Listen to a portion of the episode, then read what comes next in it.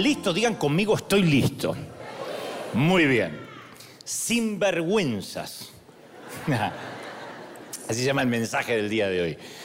Y uno de los momentos más vergonzosos que yo recuerdo en mi propia vida tuvo lugar mi primer día de colegio. Los que me escuchan hace tiempo ya oyeron esta historia, la leyeron en algún libro que tengo por ahí, pero cada vez que hablo de la vergüenza me envuelve la melancolía al retrotraerme a esta historia. Y no es que lloro, sino que se me mete un recuerdo en el ojo. Eh, es un frío mediodía de marzo, hace mucho frío en marzo todavía, bueno, empieza a hacer frío en marzo en, eh, en Argentina, de 1973. Algunos de ustedes no habían nacido, Peckerman ya producía cosas. Mi madre eh, está muriendo de cáncer, mi papá está siempre ausente o ebrio, que al cabo es lo mismo, y mi hermano de 11 años me está llevando mi primer día de colegio. No pasé por lo que en Argentina se conoce como jardín de infantes o aquí el kinder. Fui directamente al primer grado en la escuela primaria con cinco añitos. Por un tema logístico, mamá no me podía tener, estaba muy enferma, muchas sesiones de quimio, de modo que yo tenía que ir al colegio y por lo menos unas cuatro o cinco horas cuidaban de mí. Primer día de colegio, cuatro horas o cinco en un aula, con una veintena de chicos desconocidos, con una maestra que veía por primera vez, nadie me enseña que debo pedir permiso para ir al baño, así que muerto de vergüenza, primer día me orino en la sillita. Y mis pantalones chorrean, mis zapatos marrones acordonados están empapados y mi cara tapada torpemente con mis pequeños brazos. Y me quedo ahí sentado, todo lo que más puedo aguantar. Por fortuna la maestra no se da cuenta del incidente o pretende no darse cuenta. Y yo salgo afuera del establecimiento escolar en medio de risitas burlonas. Mi hermano me espera en la puerta con sus compañeritos también, promediando unos 11 años de edad. Y lo que viene luego es lo que más recuerdo. Vivimos a, a cuatro cuadras, unos 400 metros del colegio, y mi hermano avergonzado por mis pantalones mojados, me hace caminar unos pasos delante de él y sus amigos. Y detrás de mí solo escucho las risas de los niños, que a esa edad son muy crueles, a qué edad no lo son, y me observan y me hacen todo tipo de bromas. Y yo camino mirando al suelo, sin darme vuelta, lloro en silencio, avergonzado. Todavía han pasado muchos años y tengo el sentimiento, puedo sentir lo que sentí aunque suene una redundancia, puedo sentir lo que sentí. No estoy consciente que los próximos cinco o seis años voy a tener serios problemas de dicción, algo de dislexia. Quizá nací con ese problema, pero yo estoy seguro que todo empeoró a partir de ese día.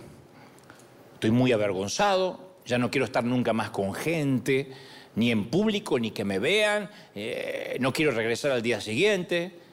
Regresaré, obviamente, pero me dirán introvertido, antisocial, eh, tímido. Mis próximos años no van a mejorar mucho, no van a ser mejores que este día. Regreso al colegio, insisto, pero supongo que siendo un niñito de alguna manera, con esa vergüenza o con ese fatídico día, de alguna forma Dios lo iba a utilizar. Iba a utilizar ese día para tratar conmigo. No sé cómo decirlo, pero estoy seguro que Dios redimió aquel incidente.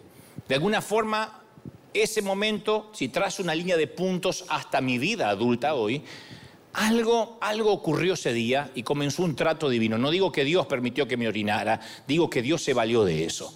Ese es mi primer momento vergonzoso que me viene a la mente. Ya de adulto, otro de mis momentos vergonzosos fue en La Paz, Bolivia, a quien le mando un saludo muy especial a los bolivianos. Fueron los primeros eventos que me invitaban como como orador incipiente, novato, rudimentario, era un predicador embrionario, recién estaba empezando. Y yo tendría unos veintitantos años, tal vez veintidós o veintitrés, y el lugar estaba repleto, era un congreso en Bolivia, insisto, estaba repleto de otros predicadores experimentados. Yo era una suerte de fenómeno precoz, era un orador joven, era una suerte de Justin Bieber del Evangelio, donde tenés que ver a este predicador, este muchachito. Yo era una voz muy finita, La voz me fue cambiando, aunque ustedes no lo crean, con los años. Muy flaquito, fui peso lástima gran parte de mi vida. Pasaba dos veces, porque la primera no me veían, la segunda me saludaban. Así que preparé mi único sermón, que me sabía de memoria, y salí al escenario para tratar de impresionar a todos mis colegas. Ustedes dirán, pero no tratabas de predicar el Evangelio. Sí, pero también quería impresionar a los pastores que estaban ahí. Estaban todos, un elenco extraordinario. Y en medio del mensaje, golpeo mi boca contra el micrófono y veo que sale un diente disparado por el aire. Como un balazo, algo así. No solo el diente le pega en la frente a la esposa de un pastor que estaba en primera fila, sino que yo quedo como Luis Miguel antes de juntarse los dientes. ¿eh? Queda un... En Luis Miguel era sexy, en mí era para darme una moneda, era tremendo, espantoso. Como todos no lo habían visto, no había pantalla, solo lo vieron en las primeras filas, traté de disimular el infortunio, predicando así. Pero entonces se puso peor la cosa porque me salió un chiflido extraño que no podía controlar.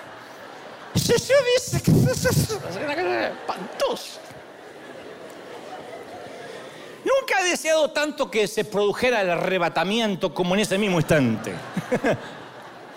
Lloraba repitiendo Apocalipsis 22, 20. Ven, Señor Jesús. Mi ego, mi orgullo, se regresó a la Argentina por su cuenta y para no irse solo se llevó mi dignidad y yo quedé solito predicando en La Paz. Afortunadamente, y también para peor vergüenza, la víctima esposa del pastor, que tenía una marquita en la frente, me dio envuelto en un pañuelo de papel el diente y me dijo, creo que esto es tuyo. Perder un diente es indigno. Que te lo devuelvan es un espanto. Se lo agradecí, obviamente. Pero no le miré la cara, le dije gracias con el mismo chiflido que había predicado la segunda parte de mi sermón. Y luego oré que jamás volviera a ver esta mujer o que quedara amnésica o lo que es mejor, que todo Bolivia olvidara que ese día existió. Nunca he vuelto a hablar de ese incidente hasta hoy, que los he repuesto. a nadie le agrada pasar vergüenza, a nadie, a nadie, a nadie le gusta pasar vergüenza. Y de hecho hacemos todo lo, no sé, a nuestro alcance para evitar eh, a toda costa las situaciones vergonzosas, todos. Pero necesitamos ser avergonzados por la misma razón que a veces necesitamos fracasar. Porque eso nos mantiene humildes. Y la humildad es la clave para cualquier propósito en la vida. Si nos mantenemos humildes, no hay nada que Dios no pueda hacer con nosotros y en medio de nosotros. Y nada amplía nuestra capacidad de ser humildes como la vergüenza, el bochorno, ¿no es cierto? Una dosis saludable de de vergüenza, a veces viene bien. No nos gusta, pero viene bien. Porque son como, esos momentos son como antioxidantes espirituales. Purgan el ego de las impurezas del orgullo. Esos momentos vergonzosos son horribles. En el caso de cuando era niño y me oriné, no quería volver al colegio. Cuando yo era grande, tenía 22, 23 y se me sale un diente, no quería volver no solo a Bolivia, a ningún otro país, porque pensé que el mundo hablaría de eh, mi look de Luis Miguel. Pero son momentos también maravillosos, porque hay pocas cosas tan liberadoras como el hecho de pasar un poco de vergüenza. Nos libera la carga del fingimiento, nos obliga a que no nos tomemos tan en serio a nosotros mismos, porque hay gente que se toma a sí misma muy en serio. Entonces cuando la gente habla de la vergüenza la mencionan como algo que hay que eludir, que hay que evitar a toda costa. Y la Biblia usa muchas palabras, tanto en, hebreo como en griego, para describir varios aspectos de la vergüenza. Y en muchos pasajes, gente como el rey David le dice, en el Salmo, por ejemplo, 25.2, le dice, no sea yo avergonzado. Fíjate qué oración. Dios, no permitas que yo sea avergonzado. Muchos hemos orado así. Pero por el contrario, él decía, sean avergonzados mis enemigos, Salmo 31, 17. Que mis enemigos pasen vergüenza, que mi suegra pase vergüenza, no yo. Y en varias ocasiones, el Nuevo Testamento declara que aquel que confía en Dios no será avergonzado. Romanos 9:33, no será avergonzado. Pero en este planeta caído, aparentemente algo de vergüenza, a veces tiene su propósito. Antes de que Adán y Eva desobedecieran a Dios en el huerto del Edén, la vergüenza no tenía lugar en nuestros corazones, no había vergüenza. La Biblia dice en Génesis 2.25 que estaban ambos desnudos y Adán y su mujer no se avergonzaban, no sabían que estaban desnudos. ¿Por qué? Porque disfrutaban de una relación perfecta, libre, sin manchas entre ellos y ante Dios. No tenían secretos, no tenían celos, no había nada que esconder, no había nada que lamentar. Una vez que Adán y Eva desobedecen a Dios, la vergüenza encuentra las condiciones perfectas, caldo de cultivo para crecer dentro de sus corazones. Y crece al igual que esa molesta maleza que invade un invernadero que no se atiende. Crece. Y desde entonces, desde ese entonces del huerto hasta la fecha, hemos tratado de erradicar esa maleza de la vergüenza. Y nos marchitamos a veces bajo el peso de la vergüenza. Así que la vergüenza, la conclusión es, no es ni plausible, no es encomiable, no es algo que digamos es maravilloso. Pero este es el punto. ¿Según qué vergüenza? Porque hay diferentes tipos de vergüenza. Porque también voy a las escrituras y me tropiezo con versículos como el Salmo 83, 16, que dice, hay un tal Asaf que le hace una petición sorprendente a Dios con respecto a algunas personas que él consideraba sus enemigos. Él dice, llénalos de vergüenza. Y eso, digo, está bien, son sus enemigos, llénalos de vergüenza. Pero luego prosiguió, para que te reconozcan como Dios. Y eso sí que no me lo esperaba. Llénalos de vergüenza para que se acerquen a ti. Entonces yo digo, epa, a veces la vergüenza entonces juega un propósito en los, en los, en los eh, planes redentores de Dios. O sea que el Señor usa pequeñas dosis de vergüenza a veces para humillarnos, para acercarnos a Él, para que finalmente vivamos sin vergüenza. Usa la vergüenza para que nos acerquemos a Él y vivamos sin vergüenza. Te cuento otro ejemplo y ya me meto de lleno en lo que creo Dios me dijo que te diga. Esto también Dios me dijo que te lo diga, pero para que nos vayamos metiendo en la historia. Eh, la congregación de Corinto parecía que se estaba descarriando con frecuencia, en conducta, en doctrina. No era como River Arena, que acá vienen toda gente extraordinaria, a excepción del otro servicio. En esta vienen todos los santos. Pero en Corinto eran terribles, era como el otro servicio. Así que Pablo, el apóstol, escribe en la primera carta a Corinto, a los corintios, con la esperanza de regresarlos al camino correcto. Entonces, en Primera de Corintios 1:27 eh, dice, "Lo necio del mundo escogió Dios para avergonzar a los sabios, y a lo débil del mundo escogió Dios para avergonzar al fuerte." Frase o versículo que hemos usado hasta el hartazgo. Nos gusta. Dios me usa a mí para avergonzar al fuerte. Y el mismo Pablo, más adelante en la misma carta, dice, yo no estoy escribiendo esto para avergonzarlos. Esto lo escribe en el capítulo 4, versículo 14. Yo no estoy diciendo esto para avergonzarlos, sino para amonestarlos como a mis hijos amados. Claro, Pablo no quería usar la vergüenza para que a partir de la vergüenza hubiera un cambio. Él tenía la esperanza de que bastara una simple advertencia. Yo no los quiero avergonzar. Sigo leyendo Corintios y dos capítulos más adelante, Pablo no podía creer que algunos miembros de la iglesia habían llevado a la corte a otros miembros de la iglesia por asuntos de dinero. Dicen que lo peor que hay en una iglesia es cuando se ponen a hacer negocio entre hermanos, el negocio no funciona y después queda la raíz de amargura y en este caso, en Corintios, no acá, porque acá no pasa, se llevaron a juicio. Entonces casi puedo escucharlo a Pablo decir, ¿están hablando en serio, che? arrastran hermanos cristianos a la corte para ser juzgados por jueces paganos. ¿De verdad? ¿En qué rayo están pensando? Y pregunta, ¿no hay nadie en toda la iglesia con suficiente sabiduría, con suficiente lucidez para decidir sobre estos asuntos que tienen que ir a un juez pagano? Y luego remata, y esto lo digo para que se avergüencen. y usa el mismo término que empleó en 1 Corintios 4:14 cuando dijo, no quiero avergonzarlos. Ahora dice, yo quiero que se avergüencen. Yo seguramente, ustedes seguramente deben recordar a vuestras madres en algún momento diciendo, yo voy a hacer que pase vergüenza. Después por ahí no lo hacía. Pero mi mamá me decía, mira, yo me faltas el respeto, comé lo que te pone la tía delante. Y decí gracias. Porque yo lo que quería decir, encierren a esta mujer para que no vuelva a cocinar.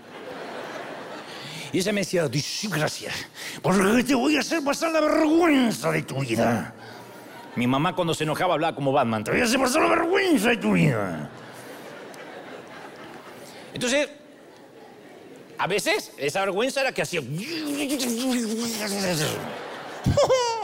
Era el idioma de las madres que te mandaban a pasear ida y vuelta, ida y vuelta, ida y vuelta, con ese...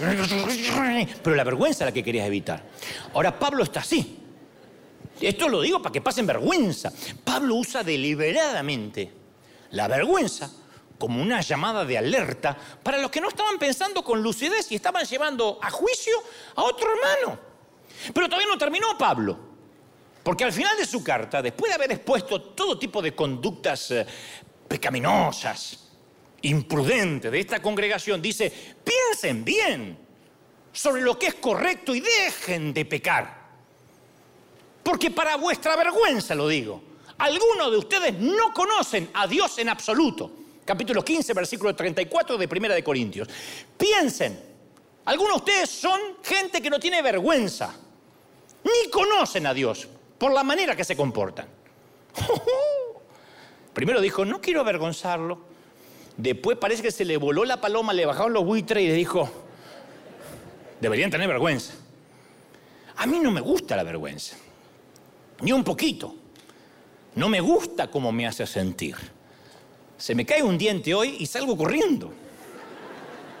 Sin embargo, a veces la vergüenza puede ser una herramienta en manos del Espíritu Santo. Mira, yo suelo sostener, una vez lo dije, lo voy a repetir, que la vergüenza y el colesterol tienen mucho en común. El colesterol es un esteroide graso que se produce en nuestro hígado e intestinos y que el cuerpo usa, es necesario, para elaborar vitamina D, ciertos químicos, ciertas hormonas que son necesarios para crear membranas celulares saludables. El colesterol tiene que existir. No podríamos vivir. Nuestra sangre lleva el colesterol por todo el cuerpo. No obstante, los doctores dicen que hay un colesterol bueno y un colesterol malo. Yo sé que algunos saben mucho de esto, otros no tienen la menor idea. Hay un colesterol bueno y un colesterol malo. El colesterol este, mm, bueno, que son las lipoproteínas de alta densidad, protegen nuestro sistema cardiovascular. Lo protegen. Es como que nos, eh, nos, nos blindan de ciertas enfermedades. Después está el colesterol malo, que son las lipoproteínas de baja densidad, que obstruye las arterias y provoca eh, eh, eventos cardíacos. Desafortunadamente, la mayor parte de la humanidad actual tiende a tener más colesterol malo debido a que comemos demasiados alimentos altos en grasa. Ahora, ¿por qué pienso que la vergüenza y el colesterol tienen mucho en común? Bueno, primero, porque tanto la vergüenza como el colesterol se manifiestan de dos formas, una buena y una mala. Hay un colesterol bueno y un colesterol malo, hay una vergüenza buena y una vergüenza mala. Y en segundo lugar, porque la mala el colesterol malo y la vergüenza mala tienden a aplastar a la buena. Yo conozco a mucha gente que tiene una gran carga de vergüenza sobre sus cuerpos cansados. Vergüenza porque es divorciado, vergüenza porque se está divorciando, vergüenza porque es eh, eh, huérfano, vergüenza porque es pobre, vergüenza porque no tiene papeles, vergüenza porque no habla bien el idioma. Viven en vergüenza si es que podemos llamarlo vivir. Y esto los entierra más profundo que una lombriz en la tierra. Porque eso es lo que produce la vergüenza. La vergüenza no te deja ser, Yo pasé muchos años de vergüenza. Yo tenía mucha vergüenza de hablar en público, mucha. No crean que yo nací y le dijeron a mi mamá, le nació un predicador, señora. Yo no tenía mucha vergüenza. Fueron años, años de perder el miedo, la timidez, el pánico escénico. Pero a veces algunos no pasan ese proceso y cargan la vergüenza. Porque en algún momento en tu pasado un amigo, un familiar, una figura de autoridad usó un lanzallamas contra tu autoestima. Y te dijo, algo habrás hecho, este pecado te persigue, eres igual a tu madre o a tu padre, Dios se hartó de ti, esto que hiciste no tiene perdón de Dios. Y nosotros seguimos repitiendo mentalmente esas mentiras. Y mientras que más las repetimos, más ese colesterol malo se acumula en nuestro sistema, más aumenta nuestro riesgo de sufrir un paro cardíaco espiritual. Pero también existe el colesterol bueno o la vergüenza buena. ¿Y por qué existe la vergüenza buena? Bueno, existe porque hay gente que tiene un pecado persistente en sus vidas y lo que quieren es deshacerse de la vergüenza, no del pecado. lo que quieren es quitarse la vergüenza, no el pecado. Son los que no están buscando vivir una vida santa. Quieren saber cómo pecar de manera segura. Lo que quieren es que no los descubran. No están diciendo quiero cambiar, quieren, están orando, Señor, que no me descubran. Y Dios está usando su vergüenza buena para hacer que reflexiones, que cambie de dirección. Sin esa vergüenza buena, terminamos del lado equivocado. Jeremías 3.3 dijo, ¿se avergüenzan ustedes de sus actos repugnantes que hacen en secreto? De ninguna manera, dice Jeremías. Ni siquiera saben lo que es sonrojarse. La primera vez que consumiste algo de pornografía, te sonrojaste, te pusiste mal y pediste perdón. Ahora, literalmente, el estiércol se te hizo común. Y simplemente forma parte de tu dinámica de vida. ¿Te avergüenzas? No, ni siquiera te sonrojas, dijo Jeremías. O sea, está diciendo, deberías avergonzarte, deberías tener la vergüenza buena. La que te hace pensar, no estoy agradando a Dios, aunque nadie me ve. No estoy agradando a Dios divulgando este chisme que no me consta y no está presente la persona que estoy afectando para defenderse. Hay gente que tiene mal carácter y no se avergüenza de maltratar. Me consta, son cristianos. Pasa aquí a veces en las filas, pasan en el café, en el bookstore. Gente, no hablo del que vino nuevo, que no sabe, pobrecito. Gente cristiana, evangélica, maltratadora, no se pone ni así colorado. Encanta. Es parte de su dinámica de vida. Otros hablan como un corsario tienen una boca llena de maldiciones y son creyentes. Otros critican sin piedad, ustedes habrán visto en las redes sociales, hablando todo el mundo de hombres de Dios, cómo en las redes entra cualquiera y opina y maldice y le dice apóstata a aquel y anticristo al otro, no tienen una gota de vergüenza.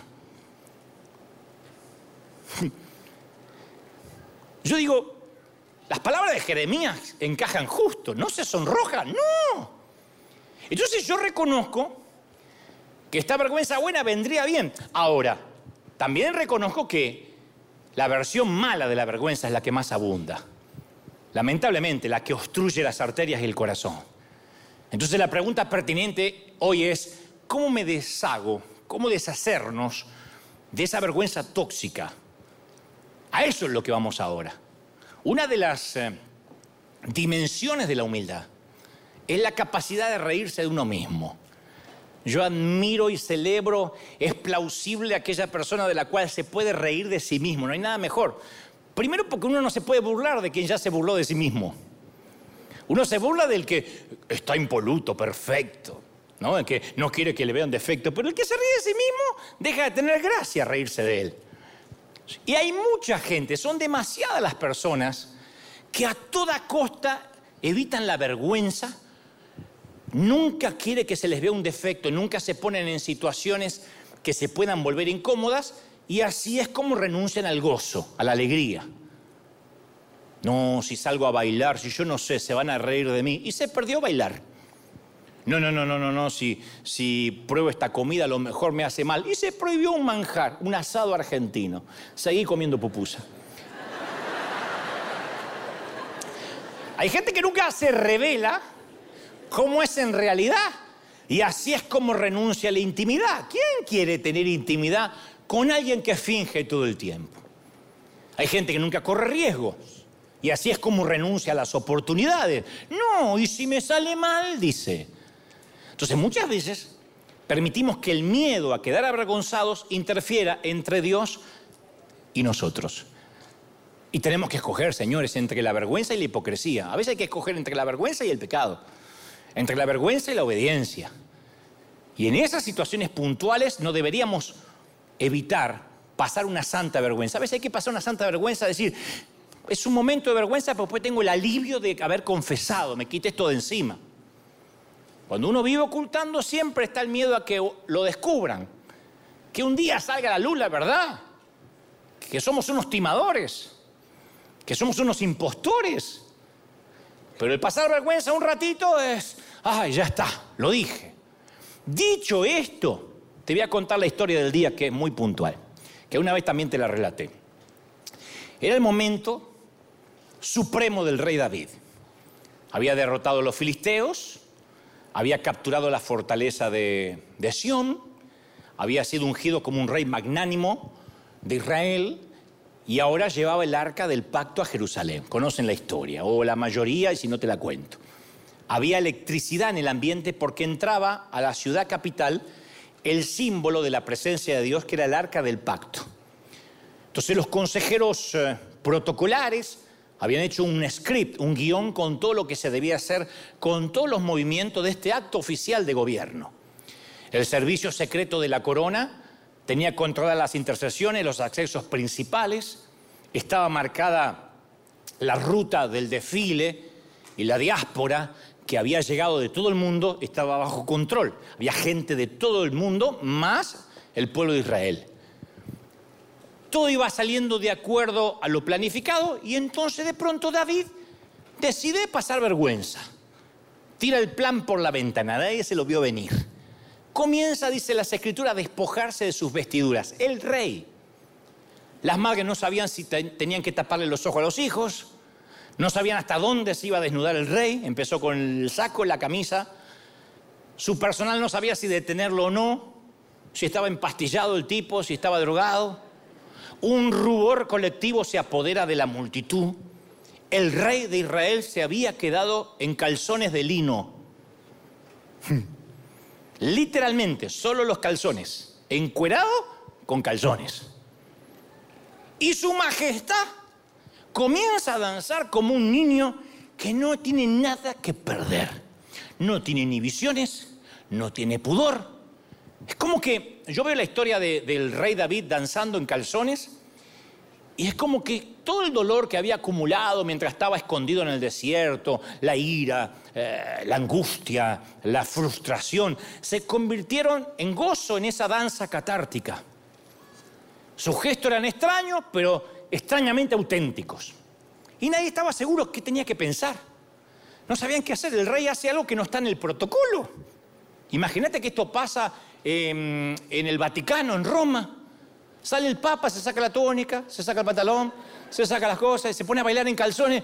¿Qué hace la gente? ¿Lo paran, lo meten, no se metan con el Papa? ¿Qué hacen? ¿O el rey de España? ¿Qué sé yo?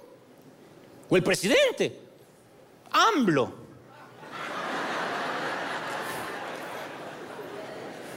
Que está así de desnudarse en cualquier conferencia de prensa. ¿Y qué hacen? Uno no sabe qué hacer. Y de los que no saben qué hacer, tampoco ¿Sabe qué hacer la mujer? Mical, la mujer de David. La mujer de David, la que él se había ganado matando al gigante. ¿Se acuerdan que Saúl le dijo, quien mate al gigante se va a llevar a mi hija? Se ve que la hija no la podían encajar a ningún lado, se la dio a él cuando...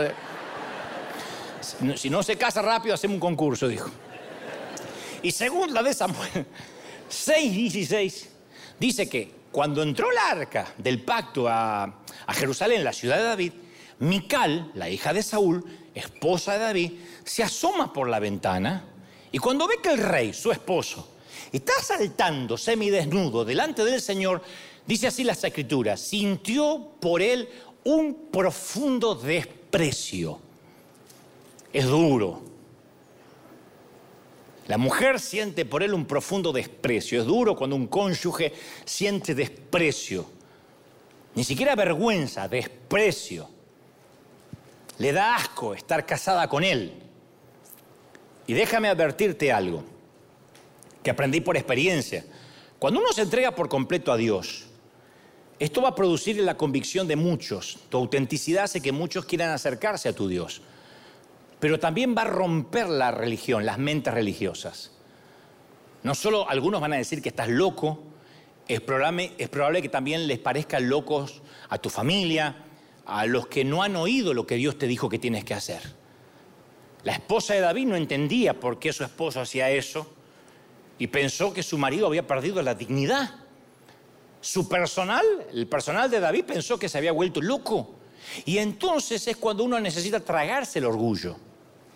¿Me he visto rápido para que Mical no se ponga loca? ¿Me he visto rápido para que el personal no intervenga? ¿O hago lo que yo siento que tengo que hacer para Dios? Algunas personas se van a sentir inspiradas por lo que Dios está haciendo en tu vida, pero habrá otros que van a cubrirse con la máscara de la crítica. Esto lo tenemos que saber por la salud mental. Nueve de cada diez veces la crítica es un mecanismo de defensa utilizado por los egos frágiles. Criticamos a los demás lo que no nos gusta en nosotros, proyectamos, diría Freud. Y Mical no se limitó solo a criticar a David. Mical destilaba sarcasmo.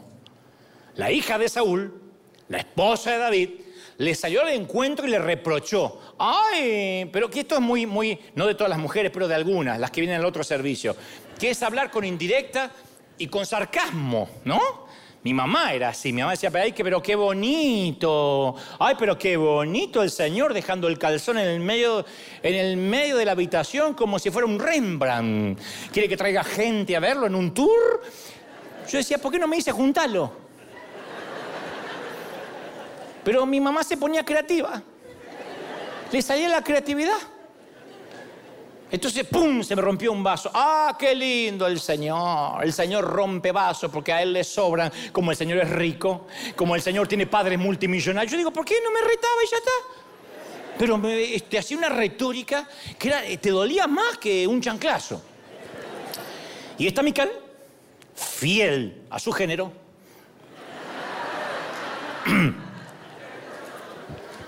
¡Qué distinguido! ¡Ah! Cuando el rey viene, que está bailando en calzones de lino así. ¡Qué distinguido el rey de Israel! Miraba al señorito desnudándose como un cualquiera en presencia de las esclavas de sus oficiales. También había un poco de celo, porque se ve que las esclavas estaban celebrando. Las esclavas decían, bueno, había un tipo, era galán, era Brad Pitt en calzones, no es tu marido en calzones, era Brad Pitt en calzones. Uno se imagina un gordo bailando así, dice, qué asco. No. Ni se le veía el calzón de la panza. No, este era. Este era un Adonis. ¿Ah? Tenía un cuerpo perfecto, era una escultura de Miguel Ángel, antes que Miguel Ángel la esculpiera, la cincelara. Entonces estaba bailando y las esclavas se ve que estaban celebrando, haciendo uh, haciendo porra. Y ese dice, qué lindo, el Señor bailando delante de las esclavas. Y David responde, lo hice en presencia del Señor, quien en vez de escoger a tu padre o a cualquier otro de tu familia, me hizo a mí gobernante de Israel, que es el pueblo del Señor. De modo que seguiré bailando en presencia del Señor, me voy a pasar más vergüenza, me voy a rebajar más hasta humillarme completamente, y estas mismas esclavas de quienes hablas me van a rendir honores, porque Dios me ha hecho bailar hoy, y no me avergonzaré, me haré más vil por causa de Jehová. Ese es David. ¡Pam! Y le cierra la, la jeta a la vieja.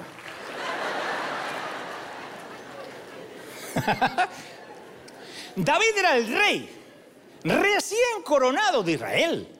Y esta era su entrada triunfal en su nueva ciudad capital. Aquello tenía toda la pompa de una asunción eh, no eh, presidencial, sino monárquica. Todavía mayor, como vemos a veces en televisión, una boda real, la coronación de alguien. Tenía toda la pompa de una subida al trono. Y había una presión para que se comportara como rey. Tenía una reputación que proteger. De modo que tenía una corona que representar. Si, había un momento en el cual David tenía que estar eh, actuando a la altura de la circunstancia como rey, este era el momento. Los reyes no se quitan la ropa para seguir el ritmo musical. Los borrachos hacen eso cuando entran los mariachis. ¡Eh, canta, cantate el rey! Salen en calzón y lo meten al tío adentro. Pero un rey no. Y, eso lo sabe bien Mical, su esposa. Al fin y al cabo ella es la hija del rey Saúl. Era una princesa que se había sido criada en el palacio y ella nunca había visto a su padre danzar en calzones ante la gente. Conocía el protocolo y esto, por cierto, no era el protocolo. Pero a David le importaba un soberano cuerno real.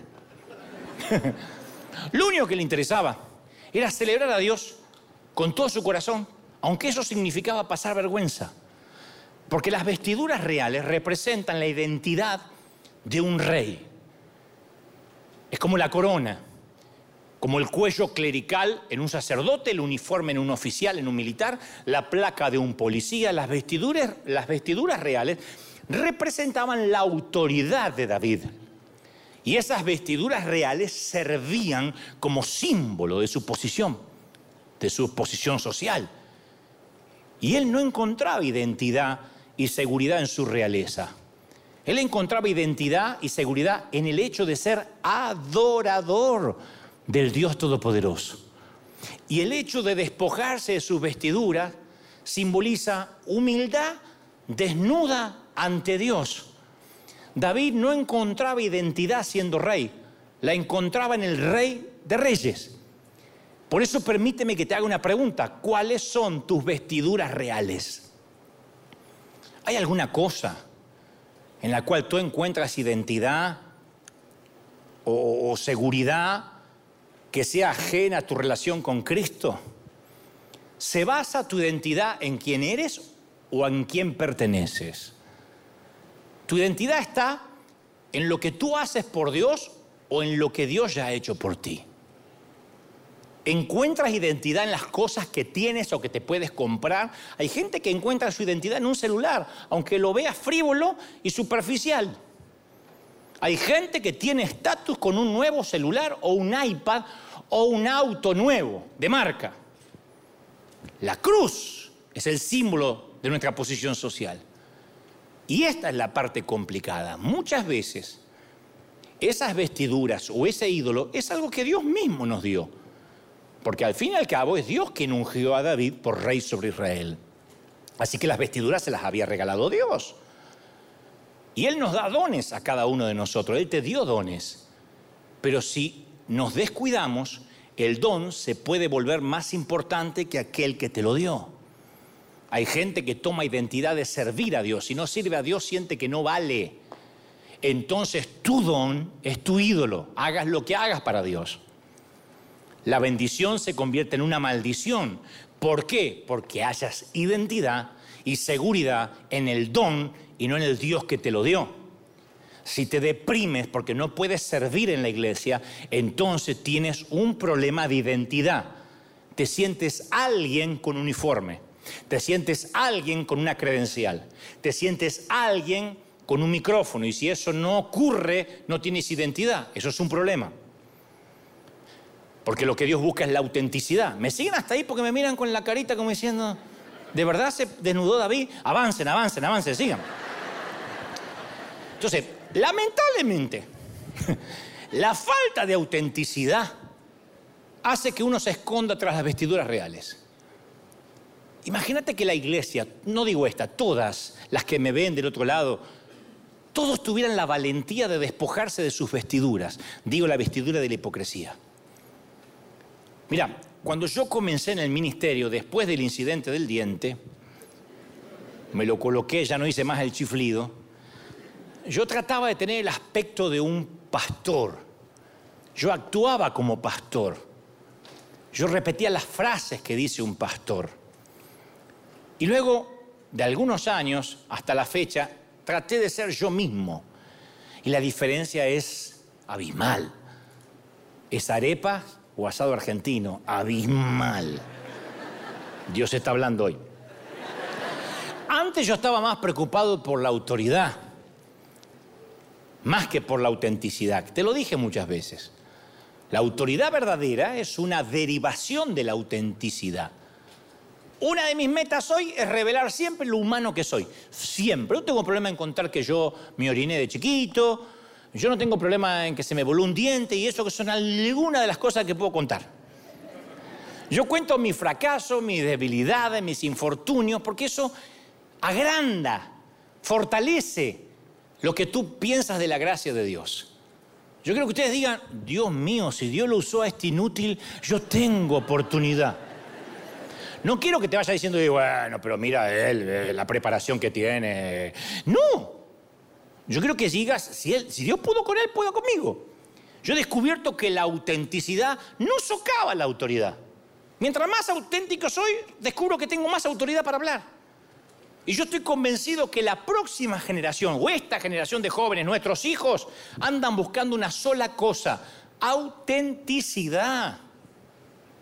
No esperan perfección, esperan autenticidad. ¿Sabes qué esperan tus hijos? Autenticidad. Los hijos no toleran la hipocresía de los padres, no la toleran. ¿Saben por qué algunos cumplen 17, 18 y no pisan más una iglesia ni con una orden judicial? porque se hartaron de ver al padre a la madre sirviendo en la iglesia y hablando mal de todo el mundo en la semana. Se hartaron. Y son los mudos, los testigos, perdón, silenciosos, mudos, que están observando lo que pasa en casa. La doble cara. Te lo digo porque fui hijo y porque soy padre. Y cuando fui hijo, a mí una sola cosa me molestaban de mis viejos, la hipocresía. Nosotros volvíamos de la iglesia y almorzábamos pastor al horno, siempre. Pero que ustedes no. Pero viste lo que se expuso, y viste lo que dijo, mm, no se lo ve bien, y el otro día. O sea, es una cosa, y los hijos escuchan. Entonces, si un líder tiene la valentía de despojarse de sus vestiduras reales, como nosotros lo hacemos, como yo lo hago aquí, cada domingo, yo lo que estoy tratando de fomentar es una cultura de autenticidad. Si los líderes somos transparentes, se crea una cultura de vulnerabilidad, de gente que cuenta sus problemas, de gente con corazón genuino. Si los líderes no somos transparentes, creamos una cultura de ocultamiento. Juan Carlos Ortiz me dijo algo antes de partir con el Señor literalmente una de las últimas pláticas que tuvimos, donde él estaba internado. Me dijo, ¿sabes una cosa, mi querido? Vos estás predicando mucho autenticidad y estás quitándole la máscara a la gente. Y eso está muy bueno. Pero no te preocupes cuando en algún momento creas que estás pastoreando una iglesia liberal. Porque te va a saltar uno diciendo, yo soy gay. Y otro va a decir, yo también. Y otro va a decir, yo estoy divorciándome. Y el otro, yo tengo ganas de divorciarme. Y el otro, yo forniqué. Y vas a decir, me tocó una iglesia sin santidad. No, es una iglesia como todas. Pero las demás son hipócritas y mienten. Acá te dicen la verdad. Acá se quitan las caretas. Acá no disimulan. Entonces, si estás pidiendo un hospital, Dios te va a mandar gente enferma. Si no, no digas somos un hospital PON, somos un museo de santos. Y entonces el enemigo quiere que guardemos nuestros secretos, porque así es como nos mantiene encerrados en una celda. David no estaba tratando de ser rey, estaba tratando de ser el mismo. Y no hay, no hay nada para lo cual se necesite más valentía. Despojarnos de lo que fingimos, revelar quiénes somos y quiénes no somos. Cuando tratamos de hacerlo todo para la gente, tratamos de ser Dios. Nos agarra un complejo mesiánico. Y si tratamos de hacerlo todo para toda la gente, terminamos siendo nada para nadie. Yo digo siempre, al final del día prefiero que la gente me odie por quien soy a que me ame por quien no soy, por quien finjo ser. Es un espanto que la gente me ame por quien finjo. Y yo conozco un montón de gente que finge que todo anda bien y se está muriendo por dentro. Siempre están tratando de impresionar a la gente, aún a los que le caen mal. O, poniendo filtros a todas las fotos, sacándose fotos para mostrar. Yo conozco gente que se para ante autos que no son suyos, ante casas que no son suyas, para que vean los parientes. Mira lo que me compré. Rápido, rápido, rápido, que viene el dueño. Y hace, falta gran valentía para despojarse de las vestiduras. Pero tenemos un instinto ancestral que traemos del huerto de querer cubrir nuestra desnudez con hojas de parra. Por eso es tan escasa la desnudez emocional y escasea aún más la desnudez espiritual. Pero eso no es lo que ofrece la gracia de Dios. La gracia nos cubre para que nosotros no tengamos que cubrirnos torpemente con hojas de parra. Una de las razones por la cual nos agradan los salmos es, como digo siempre, es porque David se despoja de todo cuando escribe los salmos. Por eso nos gustan los salmos, porque es poesía desnuda. Él desnuda sus emociones. Acá escribe la ira, los momentos de lujuria, los momentos calenturientos, los escribió. ¿Quién escribe lo que David escribe acá? La obscenidad, el orgullo. Entonces en los salmos no hay fingimiento, todo es diáfano, transparente. Ahora, permíteme en los últimos minutos perforar un poquito más hondo. La forma en que te veas está determinada por aquello en lo cual fundamentas tu identidad. O sea, te lo voy a poner así. Tienes una gran, gran cantidad de cosas para escoger, para de ellas asignar identidad. Puedes fundamentar tu identidad en tu aspecto externo, en las personas que conoces, en lo que haces, en los títulos en los diplomas, en cómo te vistes, el tipo de vehículo que conduces. Hay un millón de factores que conforman ese compuesto, que es el concepto que tenemos de nosotros mismos. ¿Mm? Pero todos nosotros fundamentamos nuestra identidad en algo. Y aquello sobre lo cual fundamentamos nuestra identidad nos va a formar o a destrozar espiritualmente. ¿No te da vergüenza el auto que conduces? No, porque el auto no dice quién soy yo me toca ahora tener un autito viejo. Estoy ahorrando, no es tiempo de comprarme un Tesla todavía, no es tiempo. ¿No te da vergüenza, vergüenza ponerte un delantal y limpiar mugre? No, porque mi delantal ni lo que hago dicen que es lo que yo soy. ¿No te da vergüenza usar ropa que no sea de marca? No, las marcas no dicen quién soy yo. Pero no te da vergüenza, no, no te da vergüenza, avergüenza haberte divorciado. No, el divorcio tampoco define quién soy yo. ¿No te da vergüenza tener esos padres? No, no dicen quién soy yo. Y lo antagónico de esto es que mientras más nos vaya bien, más potencial tendremos de tener problemas de identidad. ¿Por qué? Porque cuando te va bien es más fácil fundamentar tu identidad en las cosas que no son correctas. Insisto, las bendiciones se convierten en maldiciones si socavan nuestra confianza en Dios, si se convierten en fuente de orgullo. En lugar de apoyarnos en la gracia de Dios, nos apoyamos en que somos encantadores, en nuestra personalidad, en nuestro aspecto externo. Decimos en Dios confiamos, pero en realmente confiamos en el billete de dólar donde está esa frase. No me malentiendas, el dinero, la inteligencia, el encantos no tienen cosas malas, son de Dios, pueden ser dones, pero se pueden convertir en fuente de orgullo. El orgullo no es otra cosa que el hecho de que no alabamos a quien tenemos que alabar. ¿Me están siguiendo, sí o no? Mucho antes de la caída de Adán y Eva se produjo la caída de Lucifer. Es la referencia más antigua de las escrituras. A causa de tu hermosura te llenaste de orgullo, a causa de tu esplendor corrompiste tu sabiduría. Ezequiel 28, 17. A causa de tu hermosura. Ese es el pecado original. Todos los sufrimientos, las perversidades, todas las angustias son efectos posteriores, una reacción en cadena de los tiempos, de los tiempos, del momento que Lucifer se reveló.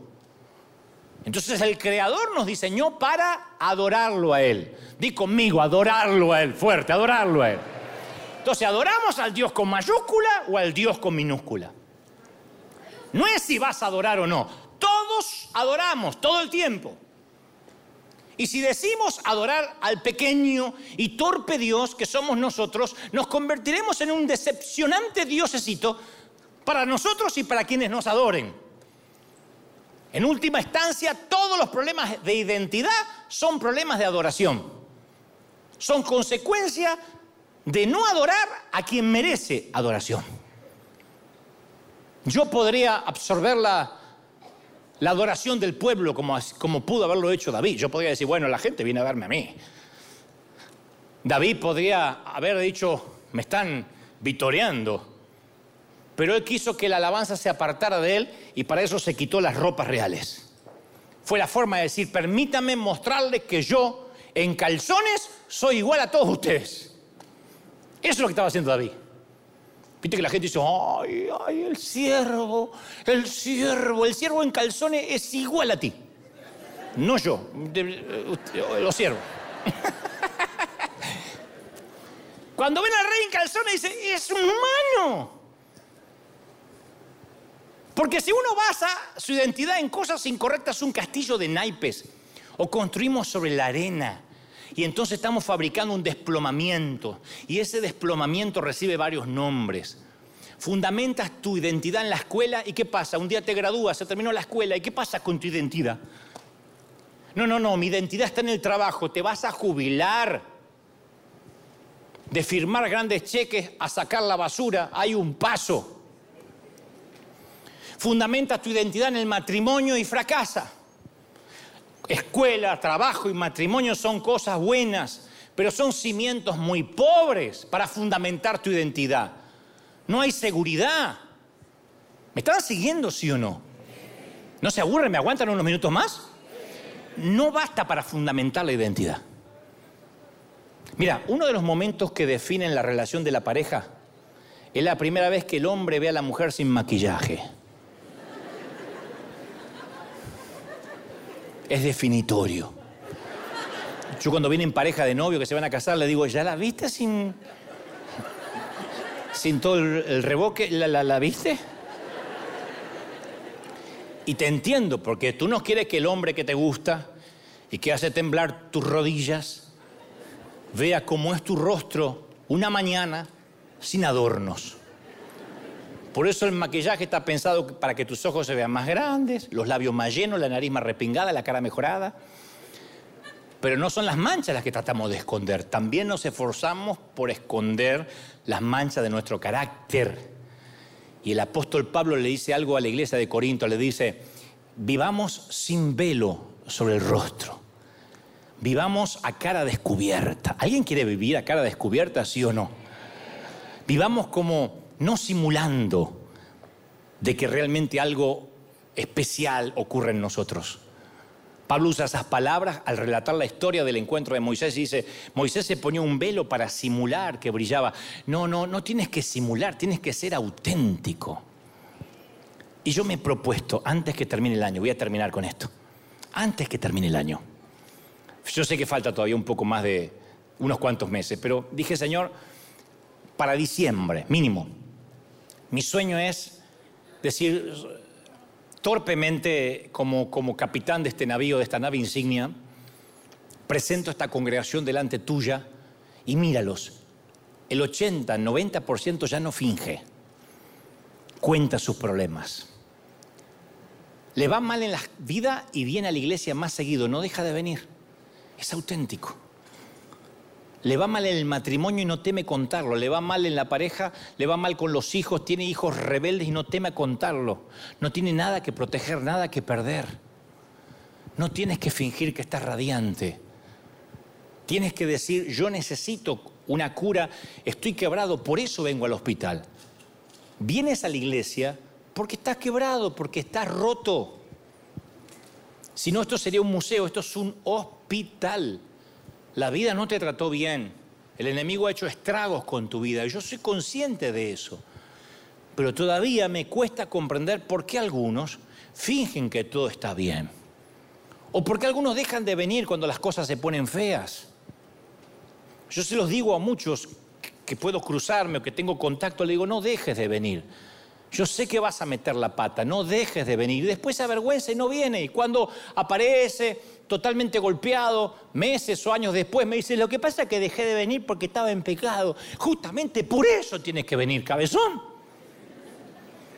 Si nadie estuviese en pecado, no estaríamos aquí, todos.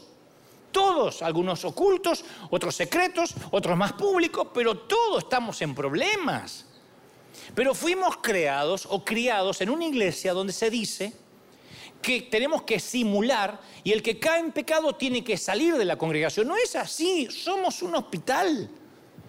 Y el fingir te va a agotar, te va a cansar y Dios no puede bendecir el fingimiento. Olvídate. Aunque te pongas piel de cabrito como Jacob, serás un impostor el resto de tu vida. La bendición robada es una, proviene de, de buscar una vida fingida y termina siempre en decadencia, en desplomamiento. Entonces uno tiene que dejar de fingir, de decir la verdad. Sí, a mí un día se me voló el diente. Sí, un día me oriné, me pillé. Sí, un día fracasé, un día no tenía ganas de orar. Un día quería mandar todo a mudar y volverme a la Argentina. Sí, un día, un día, un día, y todos los días tengo alguna de esas situaciones. ¿Me hace eso menos elegido para que Dios me use? No, claro que no. Él no me usa por mi santidad, por mi pureza, por mi perfección. Él me usa porque su gracia es abundante para mí, para ti y para todos. ¿Cuántos lo creen? Díganme amén. Alguien tiene que decir amén. No, no, no, no, no. Alguien tiene que aplaudir más que eso y decirle, Señor, ese es mi Dios. Aleluya.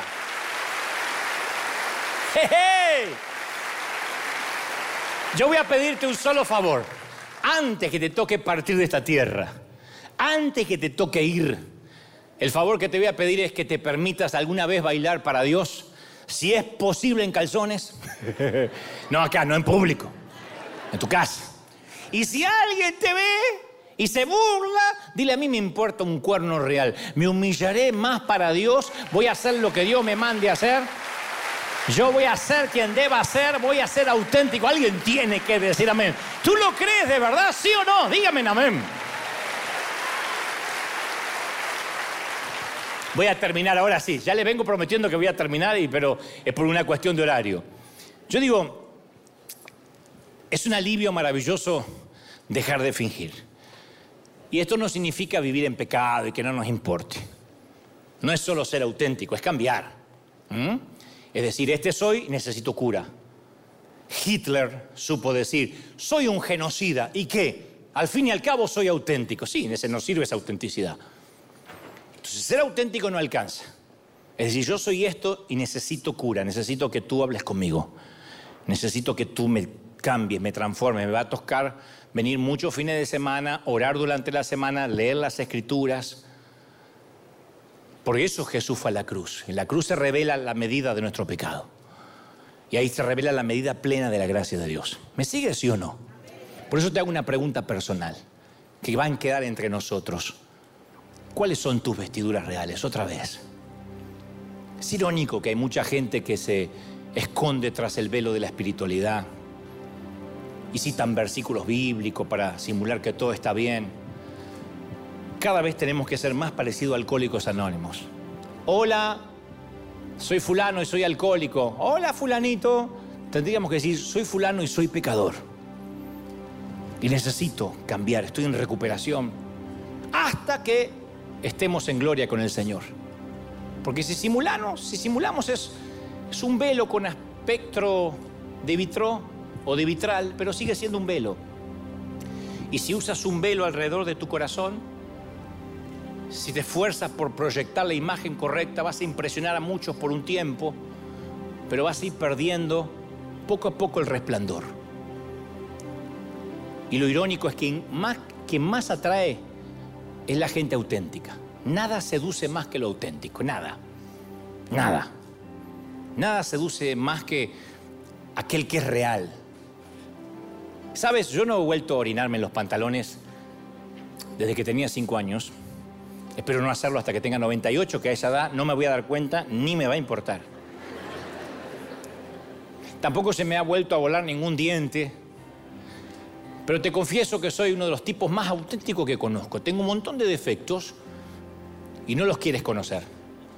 Pero al menos tengo dos virtudes. Soy el tipo más auténtico con lo bueno y malo que eso significa y el más profesional y enfocado que yo jamás haya conocido. Nunca he conocido a alguien más enfocado que yo. Y para eso, créeme, tuve que ser quebrantado. Se necesita romper el terreno para poder cosechar, nubes rotas para tener lluvia, granos rotos para hacer pan, pan roto para producir carbohidratos. Es el cofre roto de alabastro del cual sale perfume. Se necesitan grandes e inolvidables momentos de vergüenza profunda para hacer de ti una persona que solo le importa la opinión de Dios. Es la vacuna, uno se vacuna con vergüenza santa, nos hace libres de la mirada ajena. ¿De verdad me importa un cuerno soberano, cuerno real, lo que digan los otros pastores, los evangélicos, los religiosos, la denominación? Antes de irme de esta tierra, me voy a comer una buena porción de vida, voy a vivir plenamente, voy a bailar con desparpajo, como a veces lo hago, en calzones o vestido, así sean calzones de lino comprados en oferta en TG Max, no importa. Y si alguien dice, ay, mira lo que hace Dante, qué payaso, sí, y esto no es nada, se pondrá peor. Seguiré bailando en la presencia del Señor hasta que se acabe la música. Dale un aplauso al Rey de Reyes, vamos, celebra al Rey.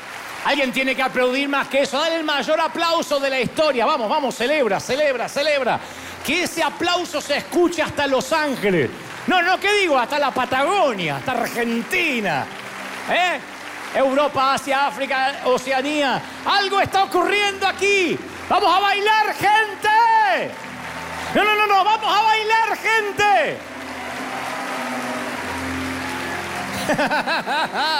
a celebrar a lo grande. Aleluya. ¿Sabe que cuando, cuando a mí, a mí el, el tema me apasiona? Cuando yo era más jovencito, unas profetas que Dios utilizó mucho, yo no hago mucho énfasis en esto para que no se haga una iglesia buscadores de profetas. Pero, porque la palabra profética ha sido escrita, pero recuerdo unas mujeres de mucha oración que dijeron todo lo que iba a pasar con mi vida. Y una de las condiciones, y todo se ha cumplido, todo hasta, hasta la fecha, pero una de las condiciones que Dios me acuerdo dijo fue, tienes que perder el miedo al que dirán. Si no te importa el ridículo, si no te importa lo que diga la gente, no hay límites para ti. Hasta donde veas te voy a dar. Hasta donde mires te voy a dar. Te comparto esa palabra. ¿La recibes? ¿Recibes esa palabra, sí o no? Hasta donde veas te daré. Levanta la mano al cielo. Vamos, di conmigo, Señor Jesús. Fuerte, entra en mi corazón. Fuerte, perdona mis pecados. Anota mi nombre en el libro de la vida. Amén. Levanta las manos. Quiero orar por todos ahora. Por los que han recibido a Cristo, por los que han repetido esta oración de fe y por los que están aquí, por los que están del otro lado mirando tras un dispositivo. Padre, yo empiezo a creer de que hay una iglesia diferente, que post pandemia se levanta una congregación que no le importa la mirada ajena. Oro por niños, jóvenes, ancianos y adultos. Estoy orando para que venga un desparpajo en el mejor de los sentidos, un avivamiento de autenticidad. Se terminaron los velos, se terminaron los controles pastorales, se terminaron los complejos mesiánicos y gente que tras un púlpito quiere controlar y manejar a la gente a través del miedo. Sé libre, sé libre de la cautividad, tira las cadenas al piso, sé libre, comienza a vivir en libertad, sé próspero, comienza a vivir ahora en libertad, en la mente, en el cuerpo. Vamos todos, todos, todos, todos, todos clamando, todos orando. Estoy orando por toda la congregación, por este servicio maravilloso y de aquí orando por la gente de todo el mundo. Venga autenticidad tras los púlpitos, venga autenticidad desde los estrados, desde los atriles, desde los lugares donde se emiten consejos, educación, donde se educa, donde haya docencia, haya autenticidad. Pido autenticidad, Señor. Señor, envía autenticidad a las casas gubernamentales, a los eh, salones, a los senados, a la Cámara de Diputados, autenticidad en la ley, autenticidad en la corte, gente auténtica y la verdad, la verdad, la verdad te hará libre. Yo lo creo, yo lo declaro, yo lo creo. Vamos, levanta la mano y dile, Señor, yo quiero ser parte de este mover. Yo estoy orando por gente de todo el mundo. Sé parte de este mover. Sé parte de algo nuevo. cosas que ojo no vio, ni oído yo, son las que Dios tiene preparado. Sé parte, dice el Señor, de un modelo de autenticidad, de desnudez ante Dios. Basta de hojas de parra, basta de movimientos torpes para simular. Somos estos, Señor, bendíceme. Si hay alguien orando ahora con humildad, con sencillez de corazón, va a sentir el toque de Dios. Aquí en sus casas vas a sentir el toque de Dios. El Señor me muestra que si hay alguien con corazón contrito, humillado, dice, Señor, este soy, soy un desastre, mi vida es esto, Dios te va a llenar, te va a amar, te va a abrazar y su gracia va a bastar para ti. La gracia te cubre, River. La gracia te cubre, iglesia de Jesucristo. Oro por musulmanes, por ateos, agnósticos, mormones, testigos de Jehová. Estoy orando por la iglesia reformada, por la iglesia carismática. Estoy orando por todos, por todos los que ahora están oyendo. Te bendice el Señor. Te toca el Señor. Yo declaro bendición en todas las áreas, en la mente, en el cuerpo, en el alma y en el espíritu. Amén, amén, amén y amén. Vamos, celebra al Rey. Antes de irte, dile a alguien, sea auténtico, dile a alguien, sea auténtico querido, a ser auténtico, dile a alguien, tienes que ser auténtico.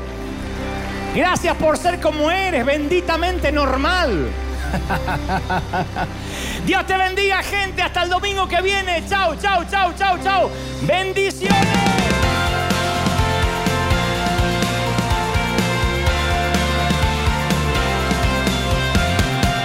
Apareciste una noche de soledad, abandonado y perdido te reconocí.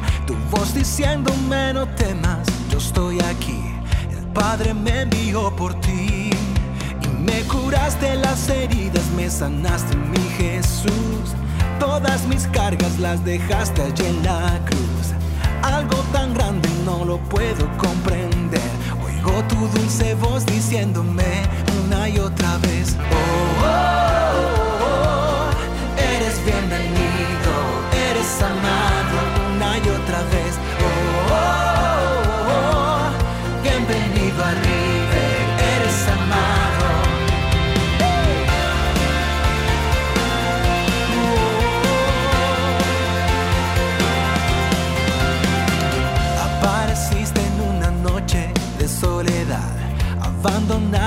perdido te reconocí. Tu voz diciéndome no temas, yo estoy aquí. El Padre me envió por ti y me curaste las heridas, me sanaste mi Jesús. Todas mis cargas las dejaste allí en la cruz. Algo tan grande